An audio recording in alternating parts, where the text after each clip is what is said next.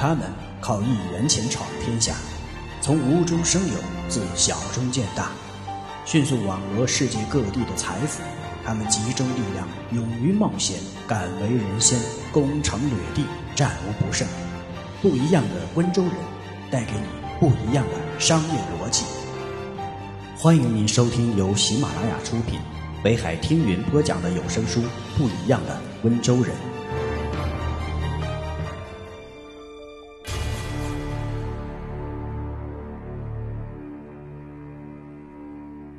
穷人不喜欢合作。温州人最喜欢扎堆儿经营。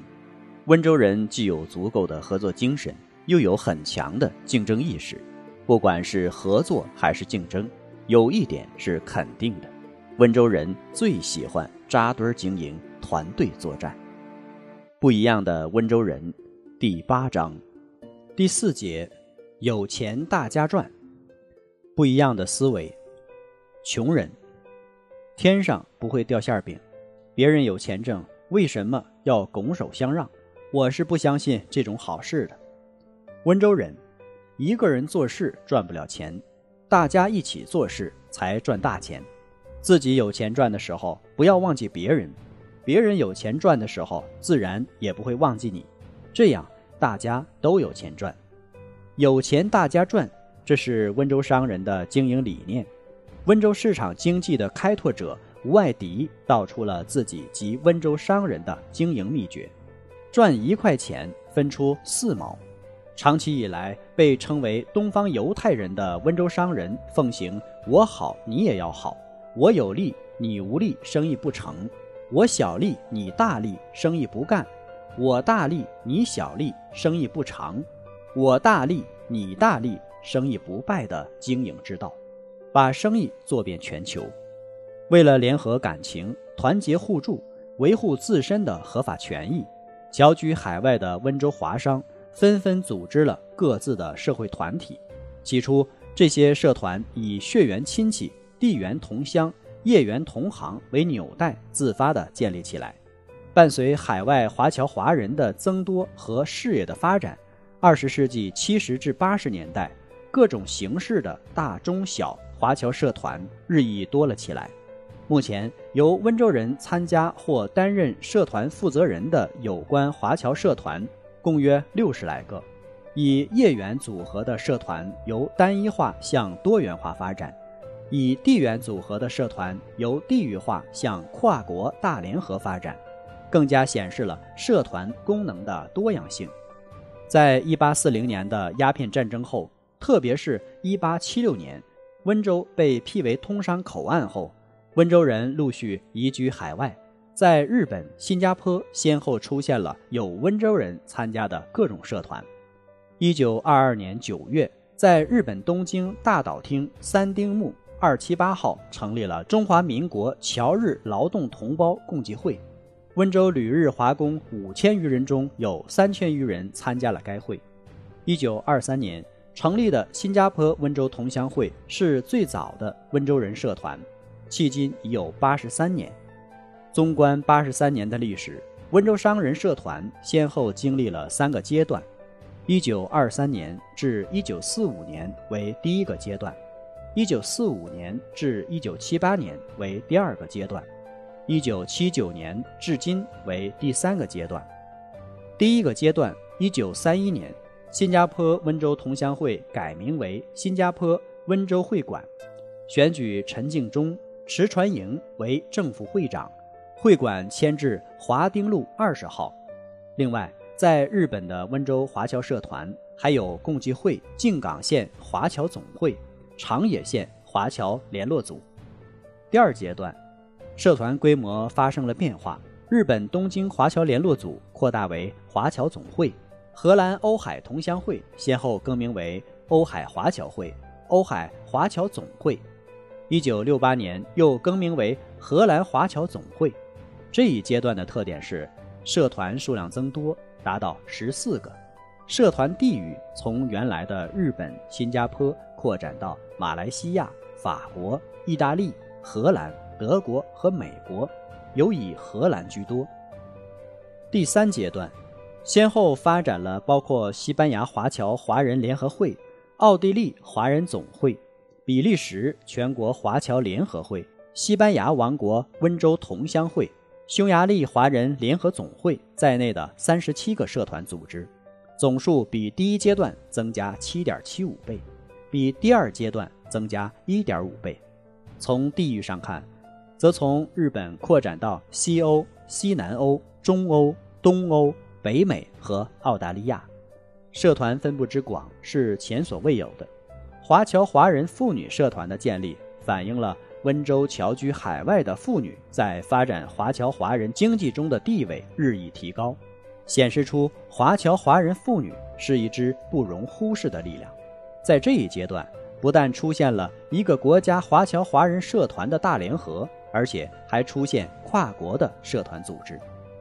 一九八七年，在温州平阳县吕和华侨梅旭华的倡议下，十四个吕和华侨华人社团联合成立全和华人社团联合会，梅旭华被推选为首届主席。另外，华侨总会也随客观形势的变化而发生深刻的变化，一大批年轻的侨胞参加了华侨总会活动。会员迅速增加到了八九百人，遍布荷兰全国各地。华侨总会成员的年龄结构逐渐趋向年轻化，它以新一代侨胞为主，还吸引了一批妇女会员。年轻一代具有比前辈更高的文化素质，他们热心参与华侨总会的领导工作，完善了章程与组织机构，加强了总会的自身建设。他们以团结华侨华人。爱国爱乡为己任，支持中国和平统一及中华民族的繁荣昌盛。侨胞们互助互济，联络感情，共同谋求社会福利。他们与荷兰人民友好相处，为促进中荷两国民间的经济与文化交流发挥了很大的作用。伴随欧洲共同体的形成和发展，各国华侨华人社团出现了大联合的趋势。一九九二年。在荷兰阿姆斯特丹成立欧洲华侨华人社团联合会，参加该会的有包括英国、法国、荷兰、意大利、西班牙、比利时、瑞典、瑞士在内的十二个国家的二十六个华侨华人社团。温州旅和华人林德华被推选为首届主席。社会网络大大有助于温州人降低交易成本。减少了他们在异国他乡所面临的生存、生活和发展风险。有人曾经根据全国各省市合同履约率来衡量各地的商业信用度。统计显示，浙江和上海是合同履约率最高的两个地区。李方圆是温州颇有名气的印刷设备经销商。2005年，他移师南京，欲占领南京网印设备市场。初来乍到。李方圆展示了温州老板经商的套路：先是摸清一大批在南京经商的温州人的下落，然后挨门逐户地拜托他们为其承揽一点业务，拉开一张有几百户的老乡网。同时，他利用全国各司企业工作会议在温州召开的机会，在会场上结识了不少南京商客，尤其是与本行业有关的客户，然后在南京招兵买马。终于借全国印刷材料展销会的机会，他让不少国内企业了解到产品不错，上门推销容易多了。一传十，十传百，随着他的公司在南京的信誉的增长，不到一年，李方圆就在南京站住了脚。温州商人陈颂南讲了这么一个故事：他下海之初办厂失败，亏损了四十万元，这四十万元是欠银行的，国家的钱是不能赖账的。当时他身上仅有五百多元，他就用这五百多元摆了两桌酒，请了二十个朋友。他在酒席上坦言自己目前的处境，希望朋友助一臂之力。当时在座的二十个人全部答应，每人借给他两万元。要知道，在上世纪七十年代，两万元人民币绝对不是个小数目。当时即使在温州，万元户也是很少见的。他的这二十个朋友，有的家里根本拿不出这么多钱，就帮他的亲戚朋友去借。三天之后，四十万元就送到了他手上。谈到这件事，陈颂南至今感动不已。他还说：“温州人走南闯北，现在全国各地乃至全世界各国都有温州人，在外面做生意的温州人更是抱成一团。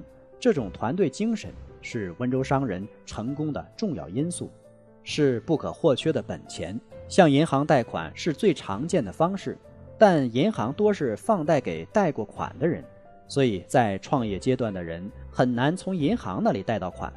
这种情况下。”温州人就创造了自己的融资方式，各地的温州老板都会自然形成一个小圈子，平时对彼此作风都十分了解。圈内的人仅凭个人信用，不需要任何担保，便可实现资金转借。他们之间的这种资金支持，不需要繁杂的手续，且到位迅速，数天内可筹得数十万甚至上百万资金。很多温州老板早期以此相互支持，得以快速发展壮大。借债人如果只是周转有困难，一二十万的款子一两个月能还清，一般都不要利息。如果是长时间的借款，借款人都会很自觉地按照他们内部的惯例付利息。如果借款人投资失败，下次再需要借钱发展时，一样能够得到圈子内朋友的再次支持。这种独特的融资方式，造就了很多百万、千万甚至亿万富翁。也正是这种方式，构筑了温州商人以亲戚、朋友、老乡形式的生存网络。而大家皆为老板，更给这种网络增添了活力，邀约也就更加方便了。开发西北油田的王荣森，其四百八十万元资金中有二百三十万元就是由亲友邀约筹集到的。携资一点五亿元到上海南汇创办剑桥大学的周兴增，也是依靠这种方式筹集到几千万巨资。现在虽然在银行贷款方便多了，但大多数温州人还是采用他们这种灵活便捷的融资方式。除此之外，温州人之间还可以通过赊货来互相帮助。温州商人罗云远最初到武汉时，身上只有十六元钱。害得他竟然饿了三天三夜，他就是靠赊销同乡的货物而慢慢发展起来的。从经济学上分析温州人的同乡团队战略，可以看出温州人的精明之处。国内整体信用环境不佳的情况下，同乡人之间的借贷不失为交易成本降低的一种方法。而且，同乡之间基于乡情为基础的认同感结成的团队去闯世界。避免了小企业初创时期势单力薄、容易覆灭的困境。就是这种抱团打天下的团队精神，使得温州商人到了哪里都可谓战无不胜。何况从最初的扎堆版本升级到了现在的团队版本，使得温州人在今后的商业活动中如虎添翼。感谢您的收听，我们下一节再见。